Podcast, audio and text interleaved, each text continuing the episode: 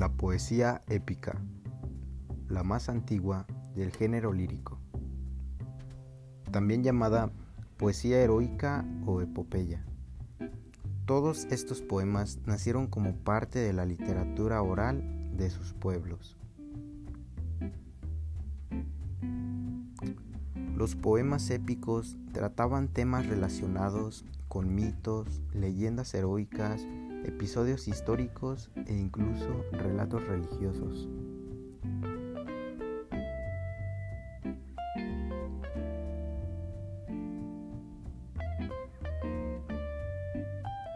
donde se relata la vida de algún héroe de su comunidad, que se le podría llamar la Edad Heroica.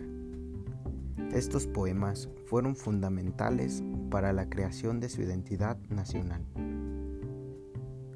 Las funciones de estos poemas eran conservar la memoria de los héroes, ya sean históricos o míticos.